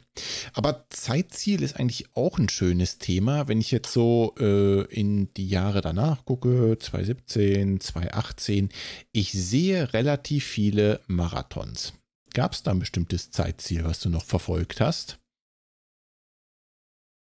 Ähm, also ich bin einmal, also mein bester Marathon ist von, ich glaube auch 2016 aus Zürich ähm, 3 Stunden 27, glaube mhm. ich. Ähm, ja, also das war halt, da war ich am besten im Training und da hat auch alles gepasst. Also bin ich mehr oder weniger den Fünfer-Schnitt komplett durchgelaufen. Ja. Habe keinen angehalten, glaube ich. Oder einmal bei Kilometer 38 hatte ich, glaube ich, einmal einen kurzen Krampf, den ich gedehnt habe nachher. Ähm, aber da habe ich fast keine Zeit verloren. Der, der Lauf war ziemlich optimal, abgesehen vom Wetter. Ähm, da hat es nämlich Schneeregen im April. Es waren drei Grad oder so. Okay. Und auch dort war vorher die Prognose, dass es trocken bleibt. Ähm, dort war ich äh, nicht entsprechend gekleidet. Aber äh, ansonsten war der Lauf ziemlich gut. Und ich, ich glaube zwar eigentlich, dass ich vielleicht zwischendurch mal noch die Form hatte, hätte oder Form gehabt hätte, schneller zu laufen aber ähm, ja, nicht bedeutend, vielleicht zehn Minuten oder so, aber da ist halt dann nie zugekommen, weil wieder eine Verletzung kam oder eine Krankheit oder auch gar kein Termin von einem Marathon war. Okay, das heißt, so ähm, zum Beispiel 2018, wenn ich mich hier so angucke, bist du einige Marathons gelaufen. Äh, da war nie irgendwo nochmal im Hinterkopf, ich möchte die und die Zeit schlagen, sondern das war, ich sag mal, mehr oder minder Genuss. Ja. Okay. Ja. Also äh, ja, beziehungsweise die Vorbereitung war dann nie entsprechend. Und dann habe ich gesagt, komm, dann machst du es einfach. Ich glaube, ich habe eben 2018 den Berlin-Marathon und vier Wochen später schon den Köln-Marathon. Es war mhm, auch einfach genau. eben, um, um, um sie zu machen, um sie kennenzulernen. Und wobei ich aber sagen muss, ich fand Köln fast schöner als Berlin. Und New York fand ich natürlich noch schöner. Also da lache ich irgendwie oder grinse ich immer in mich hinein, wenn Leute von Berlin so schwärmen. Ich, ja. Muss ich sagen, die, die Straßen sind das so breit, auch wenn die Leute da wirklich scharenweise sind und auch versuchen laut zu sein. Ich finde, wenn man auf der Mitte der Straße ist, kriegt man das nicht so mit. Das Köln eigentlich besser, wo man viel näher an den Leuten mhm. ist, weil die Straßen schmaler sind. Okay. Die hast du aber auch wirklich jetzt ähm, aus dem Grund ausgewählt oder hast du irgendeine, irgendeine, Beziehung zu den Städten Berlin und Köln jetzt als Beispiel? Es sind noch einige andere natürlich. Äh, in der, in der ganzen Reihe genannt? Oder ja, hast gut. du die einfach ähm, wegen der Läufe gewählt? Also ja, Berlin ist natürlich so ein Major, den man in Anführungszeichen mal gemacht haben muss. Mhm. ähm, wobei ich habe natürlich sonst New York noch als Major, aber da hört es mhm, auch schon klar. auf, sonst habe ich keine, weil die anderen sind ja mit Boston und so noch viel aufwendiger oder Tokio mhm. ähm, oder Paris ist ja auch, äh, nicht Paris, London ist ja auch ganz schwer reinzukommen, Mhm, habe ich mhm. mich aber auch noch nie beworben. Ja, und Köln war natürlich, ähm, weil es halt so bei der Heimat ist, war natürlich als Jugendlicher oder als Mhm. junger Erwachsener oft in Köln unterwegs dann und Ja, Leverkusen ist ja auch nur ein Außenbezirk von Köln eigentlich. richtig, richtig. Genau so. Ähm, das war 2018, wenn wir jetzt mal so ein bisschen, äh, ich sag mal, ein bisschen schneller vorspulen. Ähm, 2019 war noch dazwischen, da warst du relativ aktiv und dann kam ja für uns alle eine Zeit, wo doch weniger Events stattgefunden haben, um das mal vorsichtig auszudrücken. Mit dem Anfang von 2020. Ähm, da ist bei dir am Anfang von 2020 der mehr als berühmte Rottgau Ultra mit 50 Kilometern noch drin in der Liste. Äh, da war Genau. die Welt noch in Ordnung, könnte man so sagen. Ne? Und danach äh, war Ja. es schon, zumindest was die Veranstaltungen angeht, sah es halt anders aus. Wie hast du grundsätzlich dich in der Zeit da aufgestellt? Ich meine, deine, deine, äh, soll ich sagen, deine Hall of Fame hier, die ist sehr, sehr lang und sehr umfangreich. Und ähm, wenn man es nicht wüsste mit deiner Verletzung 2016 zum Beispiel, würde man es nicht erkennen, ja. Also du bist ja immer wieder äh, nicht nur schnell auf die Beine, sondern hast immer wieder Veranstaltungen gesucht und besucht offensichtlich. Und dann kam eine Zeit, wo uns jemand gesagt hat, nö, Veranstaltungen gibt es jetzt erstmal so nicht. Wie bist du denn damit umgegangen am Anfang und auch mittelfristig dann? Ähm, ja, ist lustig. Äh, Also, ich habe im Endeffekt nachher ein, ein FKT gemacht, eine Rundweg-Wintertour mit dem Carsten Drilling, Mhm. ähm, wo man jetzt sagt, FKTs konnte man ja jederzeit machen. Mhm, genau. Auch, auch zu der Corona-Pause. Aber das Lustige oder was, was eigentlich die wenigsten wissen, ich wollte eigentlich einen anderen FKT ursprünglich laufen. Mhm. Und der wäre ähm, auf der Fennbahntrasse von Luxemburg durch. Nee, jetzt erzähle ich Quatsch. Doch, Luxemburg, Holland und Deutschland. Also von Trois-Vergers nach Aachen gegangen. Mhm. Dadurch, dass wir aber halt über, durch drei Länder mussten oder über zwei Grenzen, Mhm, mhm. hat tatsächlich Corona mir das Mhm. versaut. Wobei Mhm. im Endeffekt, ich meine, die, die, die 65 Kilometer, die ich mit dem Carsten da gelaufen bin, rund um Wintertour, haben für meinen Trainingsstand auch vollkommen ausgereicht. Und die Fennbahntrasse wäre fast, wär fast doppelt so lang gewesen. Also Okay. in, dem, in dem Sinne war es war es gut, wie es war. Aber Mhm. Aber, aber ich sehe schon, du hast äh, relativ schnell versucht, das Beste draus zu machen und Genau. äh, dir andere Wege zu finden. Wenn du sagst, äh, FKT gemacht, FKT Fastest Known Time, ähm, richtig. gemacht heißt für dich auch geschafft? Ja, jetzt muss man aber wissen, ein FKT kann ja jeder machen und beziehungsweise man kann auf der Seite fastknowntime.com eine Strecke hochladen und Mhm. dann gibt, gibt es die dort. Und du darfst auch Sachen anlegen, in Anführungszeichen, die du noch nicht mal selber läufst. Und ich glaube, ich habe das auch einen, Monat oder ein Jahr vorher, nee, ich glaube, ein Jahr vorher hatte ich mal die, die Fennbahntrasse hochgeladen und den Rundweg habe ich einen Monat vorher hochgeladen. Ja, und dann haben Carsten und ich das an dem Tag gelaufen und dadurch, dass wir aber die Ersten waren, sind wir in dem Sinne die fastest known time gelaufen. Mhm, Mittlerweile mhm. haben wir nicht mehr den Rekord, weil halt andere Leute deutlich schneller waren. Okay, das heißt, da entsteht auch ähm, dadurch so eine Art Wettbewerb. Also sobald dir ein hochgeladen ist, selbst wenn man vorher nicht drüber nachgedacht hat, oh, da könnte ich mal laufen, inspirierst du andere mit und äh, die sagen dann äh, doppelt, äh, jetzt mache ich das, weil ähm, erstens haben sie eine, eine gute Idee bekommen für eine Strecke und zweitens eine Herausforderung, deine Zeit zu schlagen, oder? Ja, genau. Wobei Mhm. ich fast eher sagen würde, da geht es jetzt gar nicht. Also klar, die, die ursprünglichen FKTs, so die, die Appalachian Trail oder sonst was Ja, ja, aus den USA, die sind natürlich hart umkämpft. Hm. Aber man darf sich das jetzt hier nicht so vorstellen wie, wie so Strava-Segmente. Also die FKTs Mhm. sind eigentlich alles längere Geschichten. Mhm. Ähm, ich weiß zwar nicht, ob es irgendwie ein Minimum gibt, aber die sagen zumindest so in der Beschreibung, es soll irgendwie wa- ein bisschen was Besonderes sein oder eine logische Strecke und nicht nur 100 Meter hinterm Haus 30 Höhenmeter, sondern schon irgendwie was Richtiges. Und ja, aber da geht es jetzt drum, ich meine, dass man halt auch, oder bei, bei vielen Sachen sind die, die Zeiten so gut, dass man von vornherein weiß, dass man nicht die schnellste Zeit laufen wird. Aber ich finde, trotzdem Mhm. kann man sich da inspirieren lassen und eben schöne, schöne Strecken ablaufen oder Mhm, kennenlernen. genau. So. Mhm. Okay, verstehe. So, und du hast so ein bisschen, wie ich das sehe, so an ähm, dem Konzept festgehalten. Ähm, ja, so das zu machen, ich sag mal, was, was ging äh, in einer gewissen Art und Weise. Ähm, ich sehe aber auch jetzt im Raum 2020 und auch 21, ja, hier zum Beispiel direkt 2021, das ist ein Tippfehler im Datum.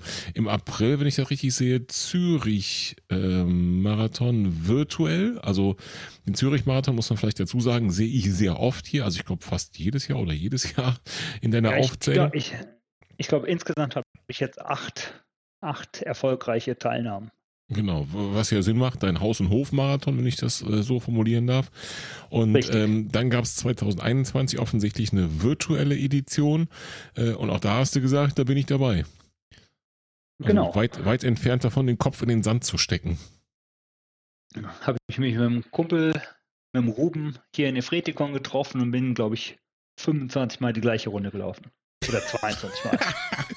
okay, das ist ja noch härter als der Rottgau Ultra. Da sind es, jetzt korrigiere mich, aber ich glaube nur 10 Runden im Kreisrennen. Ja. Richtig. Ja, Halleluja. Ja, ja. Okay, also da hast du es dir nochmal richtig gegeben in der virtuellen Edition vom, vom äh, Zürich-Marathon. Mhm. Okay, du bleibst der Nummer treu. Was mich jetzt natürlich noch interessiert, ist ähm, 2021, Martin hat es gerade schon angerissen, ähm, die Veranstaltung, die du da auf jeden Fall besucht hast, die offensichtlich stattgefunden hat, war ein Backyard Ultra.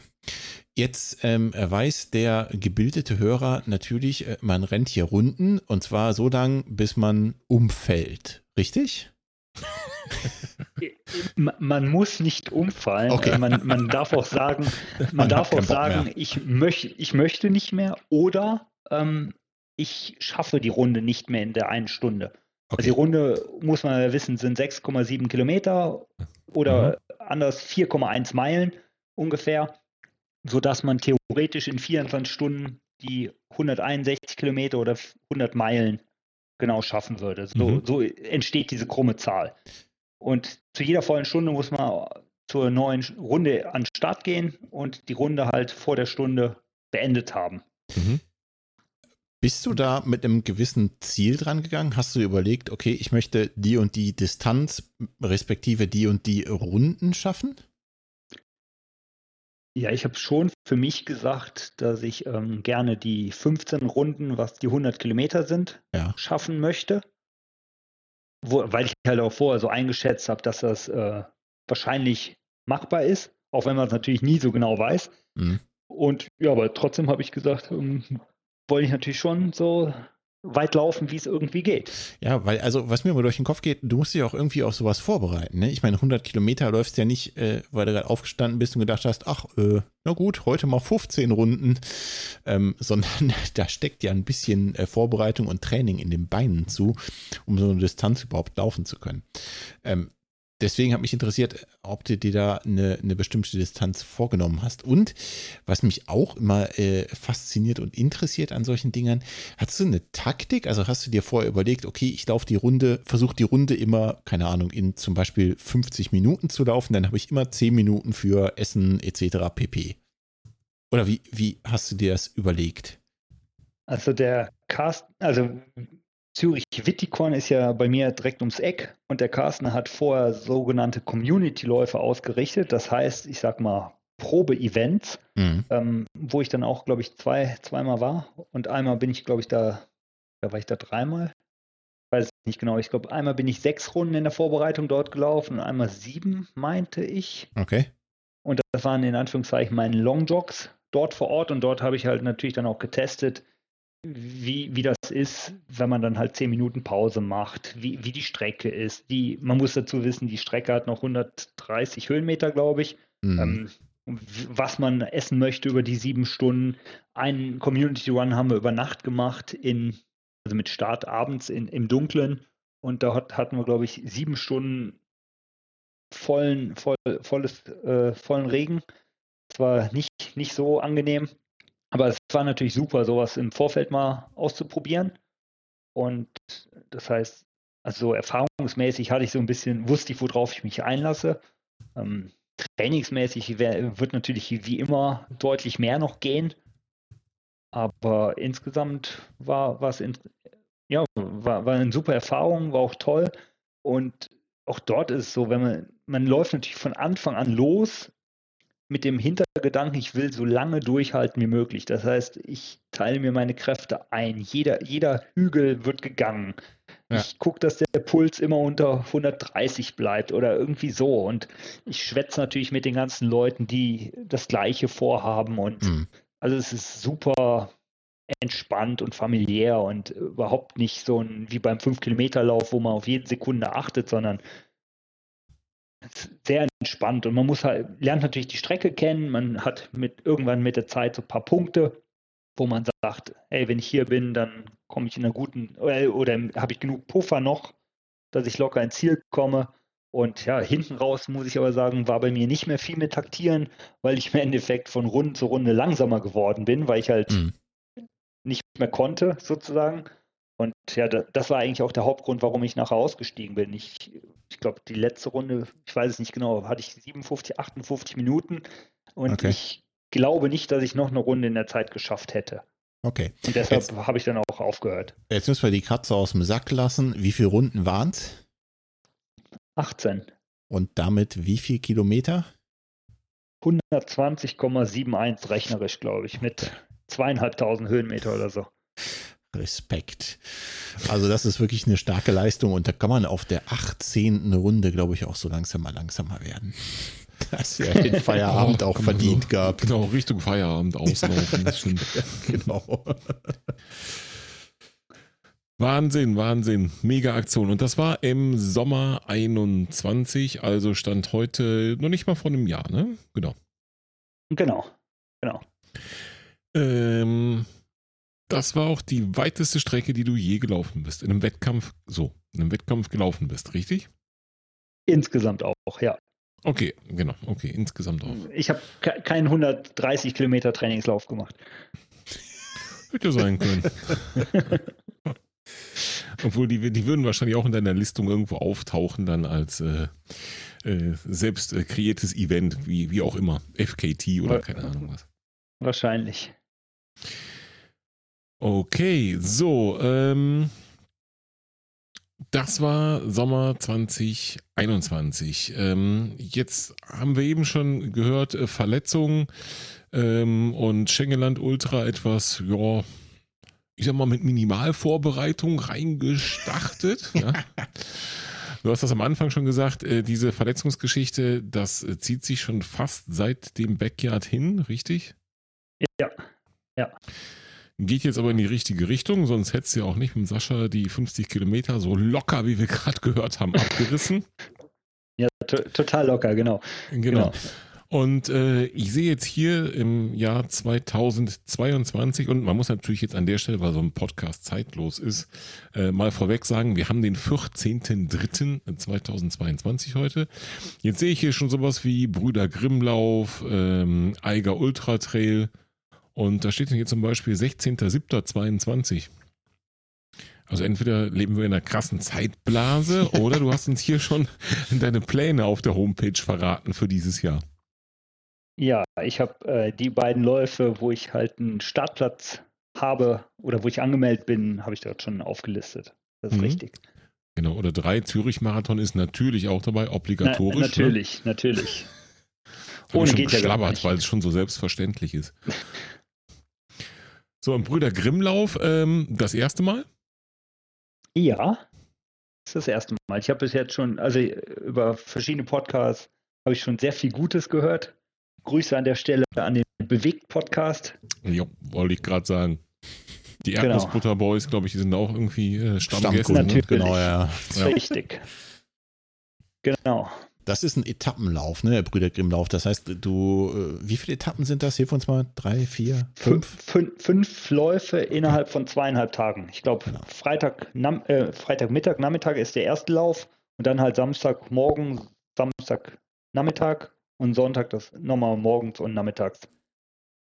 Und ich glaube, distanzmäßig zwischen 13 und 19 pro Etappe und ja. insgesamt äh, summiert sich das irgendwie auf 83 Kilometer mit ich weiß nicht wie viele Höhenmeter, aber mhm. sagen wir mal vorsichtig, ist es wellig.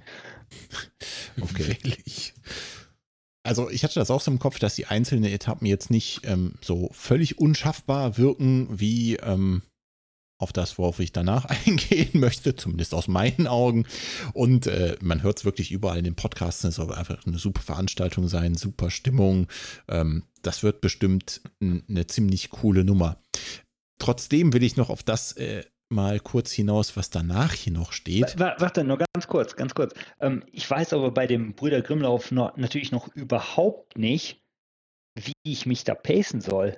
So nach dem Motto, ähm, laufe ich den ersten Lauf, als ob es ein einzelner Lauf ist? Oder. Hui, hui, hui, hui, hui. Weißt du, worauf ich hinaus will? Weil da ja, ja, das ist eine sehr schwer. gute Frage. Ich meine, wenn es ein Durch Frage, das ist ja auch ist, dann weiß äh, ich, wie ich mich pacen muss. Aber dadurch, mhm. dass ich halt die Pausen habe und dann über mhm. Nacht und morgens und mittags, also irgendwie, da weiß ich noch überhaupt nicht, wie ich das machen soll und was da gescheit ist. Nein, klar, kann man auch sagen, ich laufe einfach alle super langsam, einfach nur um anzukommen. Mhm. Aber ich mhm. glaube schon, dass ich da eher vielleicht schon probiere, was machbar ist. Mal gucken. Also ich würde den ersten Lauf einfach mal auf Vollgas angehen und dann gucken, was passiert. Oder warte, das, warte, ich, ich überlege nochmal, was ich gesagt habe. Vielleicht würde ich den ersten mit angezogener Handbremse laufen und dann gucken, was passiert. so rum könnte es Sinn ergeben, oder? Aber ja, ist eine gute Frage, ne? Äh, bei so einem Etappenlauf wüsste ich jetzt auch überhaupt nicht, wie, wie man da angeht. Aber ja, wie gesagt, ich vielleicht den ersten ein bisschen langsamer losmachen und dann mal gucken, was der Rest so tut und beim zweiten aufdrehen. Ja, aber ich weiß halt auch noch gar nicht, weil du ja eben auf den, auf den nächsten Lauf ansprechen wolltest, ähm, weil das ja auch in der Vorbereitung ist, was da dann sinnvoll ist. Ob ich vielleicht sage, das ist einfach nur ein Peak-Wochenende, wo ich viel Kilometer mache, dafür mich mhm. aber nicht zerstöre, dass ich die Woche danach auch wieder laufen kann vernünftig. Oder ob man sagt, ähm, trainiere oder, oder lauf den Lauf ziemlich schnell und am Limit und dafür planst aber auch ein, dass du danach zwei Wochen quasi wieder dich erholst. Weiß ich noch nicht, was am, am schlausten ist für, de, für das nächste Event. Genau, da wollte ich nämlich auch drauf hinaus, denn ähm, es sind ungefähr äh, vier Wochen dazwischen, zwischen diesem Event und deinem nächsten Event. Und das ist, äh, wenn ich das hier richtig lese, der Eiger Ultra Trail mit 101 Kilometern. Ähm, tja, was hast du denn da vorgenommen? Doch nochmal über 100 laufen, ja? Ja, du hast natürlich, äh, oder wir haben jetzt in, in meiner Liste, ich sag mal, die, die Trailläufe alle übersprungen, so ein bisschen. Ähm, deshalb ich habe schon mal den E51 gemacht, was die erste ungefähr ist auf der Strecke. Mhm. Also das heißt, die Strecke kenne ich. Ähm, und nein, an dem Tag habe ich nicht gedacht, ach, ich könnte das Ganze nochmal laufen. Also ganz im Gegenteil. Mhm. Aber halt, ja, es, reizt mich schon, mal die Volldistanz auszuprobieren auch mit dem Hinter, also oder mit der Befürchtung, dass es mir dann natürlich auch wieder, ich leiden werde, aber es ist halt irgendwie eine Herausforderung, das mal zu schaffen. Okay, krass. Also dann, ähm, warte mal, wir haben jetzt, was hat Martin so schön gesagt, den 14. März. Ist noch ein bisschen sehr früh für die Vorbereitung, aber im Prinzip, wenn ich das jetzt immer so durchgehe, so nach dem Zürich-Marathon, fängst du dann richtig an, Kilometer zu schrubben, um da hinzukommen auf dieses Ziel. Oder wie hast du dir das gedacht, so rein trainingstechnisch? Ja, ich, wie gesagt, ich habe im Moment keinen Trainer.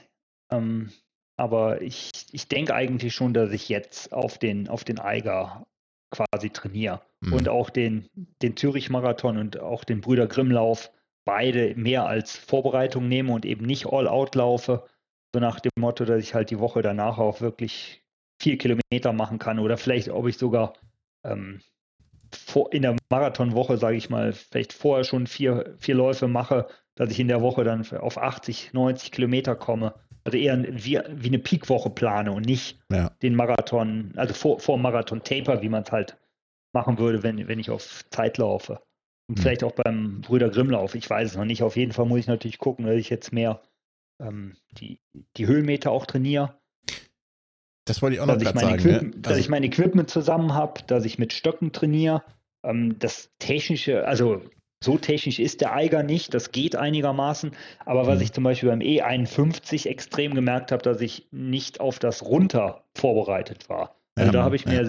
mir sehr die Oberschenkel zerstört. Was runter heißt ja da steil runter, ne? In so einem Fall. Oder?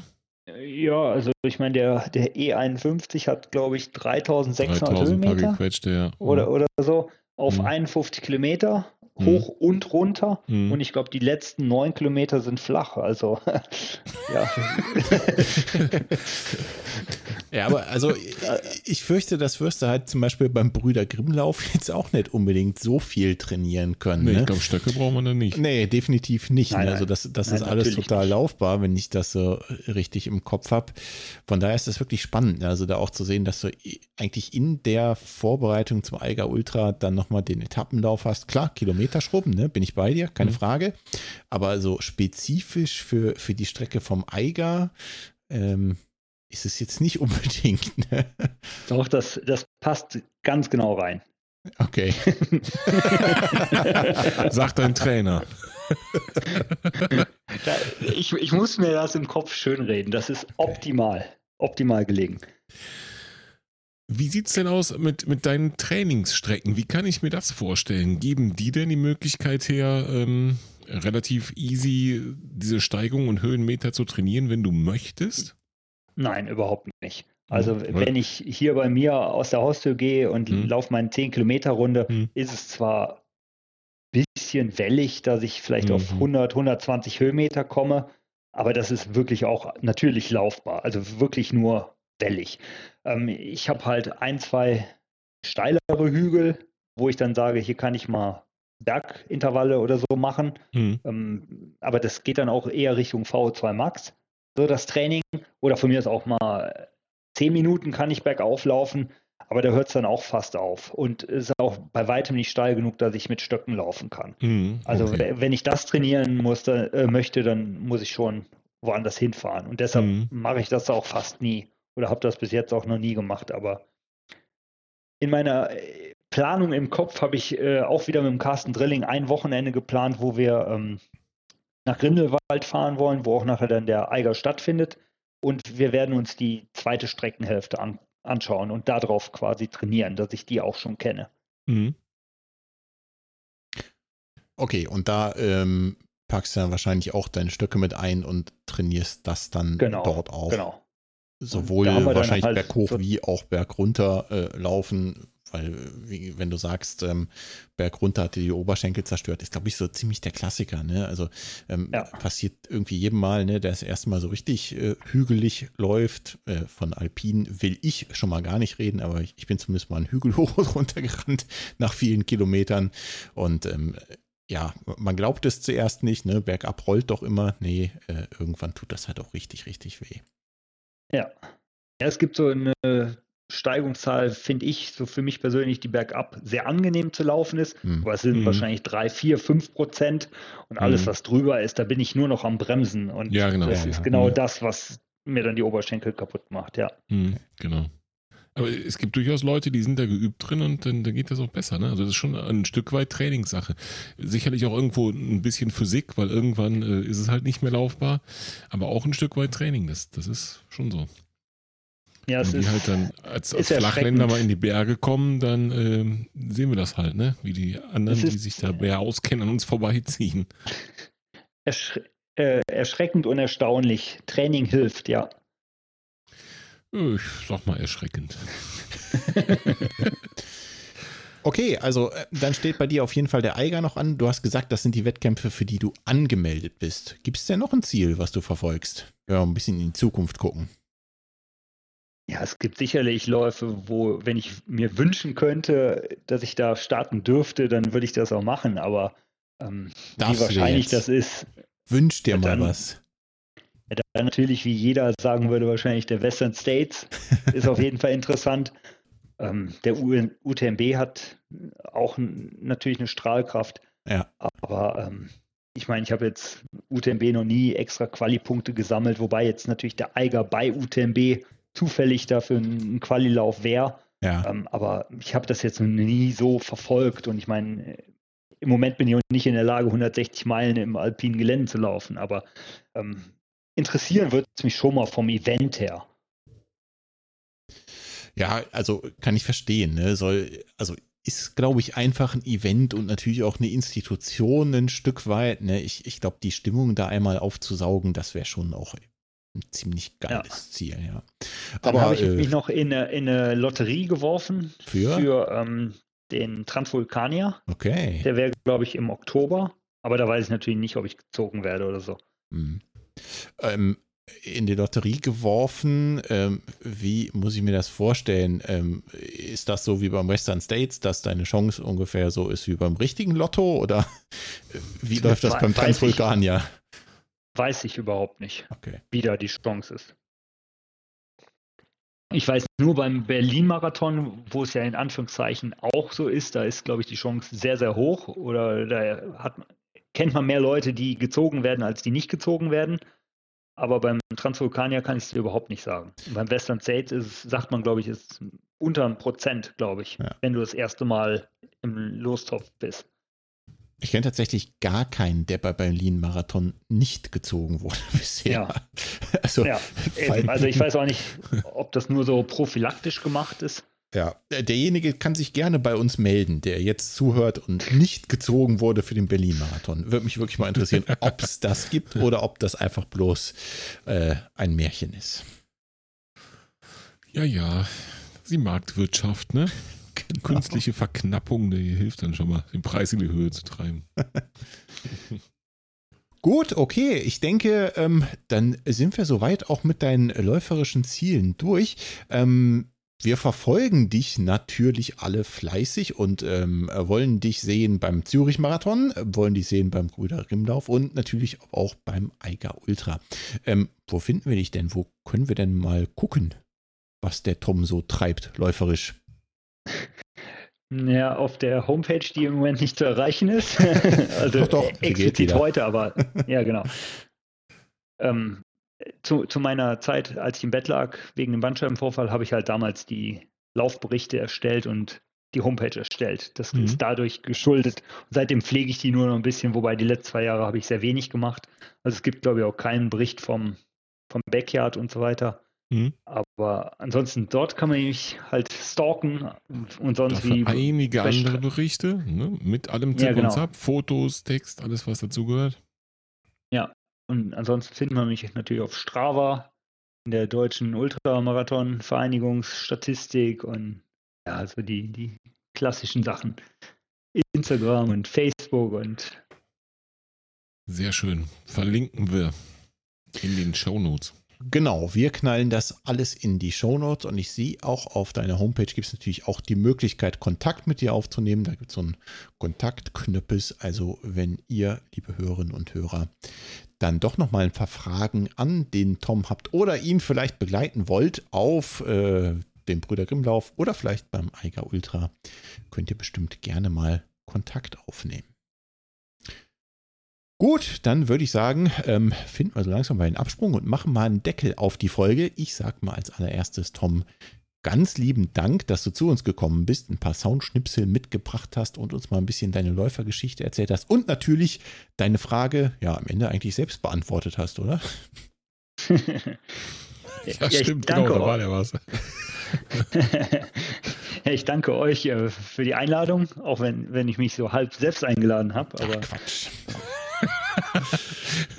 Nein, wir waren ja schon länger in Kontakt und waren ja froh, dass wir da endlich jetzt mal äh, auch ein aktuelles ein Thema haben, um da reinzuspringen in die, die, eine interessante Läufergeschichte. Ja, vielen Dank auf jeden Fall. Hat mir sehr viel Spaß gemacht. Ähm, ich möchte aber natürlich trotzdem auch fragen, was habt ihr denn dieses Jahr noch so geplant? Gibt es denn eine Möglichkeit, dass wir uns zufällig mal über den Weg laufen? Seid ihr auch beim Eiger angemeldet, oder? Ja, und Martin, bist du beim Eiger angemeldet? Nö, Nö. So, das, nee, das mein Trainingszustand lässt halt nicht ganz so zu zur Zeit. Ja, ich habe meine Stöcke verlegt. Ich weiß gar nicht mehr, wo die sind. Also, klappt bei mir dieses Jahr leider auch nicht. Nee, beim Eiger werden wir uns nicht sehen. Ähm, dafür gehe ich auf jeden Fall mal in die andere Richtung nach Holland zum Fanlob. Den ah, möchte ich auf jeden Fall machen, jetzt im Mai, 15. oder so, glaube ich. Äh, da ist ja ein, ähm, äh, auch so, so ähnlich wie Rottgau, irgendwie unter zumindest den Lauf-Podcasts berühmt, berüchtigter Lauf, ein Halbmarathon. Ähm, weniger wegen der Bestzeiten, sondern wegen der genialen Stimmung berühmt oder berüchtigt. Und das ist doch genau das Richtige für mich. Entspricht Sehr genau gut. meinen Qualifikationen. Nicht Bestzeit, aber Stimmung. Das klingt doch nach einem guten Plan. Ja, ich habe tatsächlich eigentlich im Moment so ziemlich noch gar keinen Plan. Aber das kann sich ja noch ändern im Laufe des Jahres. Ich möchte auf jeden Fall sagen, wenn ihr mal Richtung Süden unterwegs seid, meldet euch bei mir. Vielleicht können wir mal zusammen eine Runde drehen. Sehr, sehr gerne. Das halten wir so fest und ähm, verabschieden uns an dieser Stelle. Ich sage nochmal, danke Tom, dass du da warst. Ich sage Tschüss, mach's gut. Ciao Martin. Tschüss, ihr zwei. Danke, Tom. Vielen Dank euch beiden. Danke, ciao.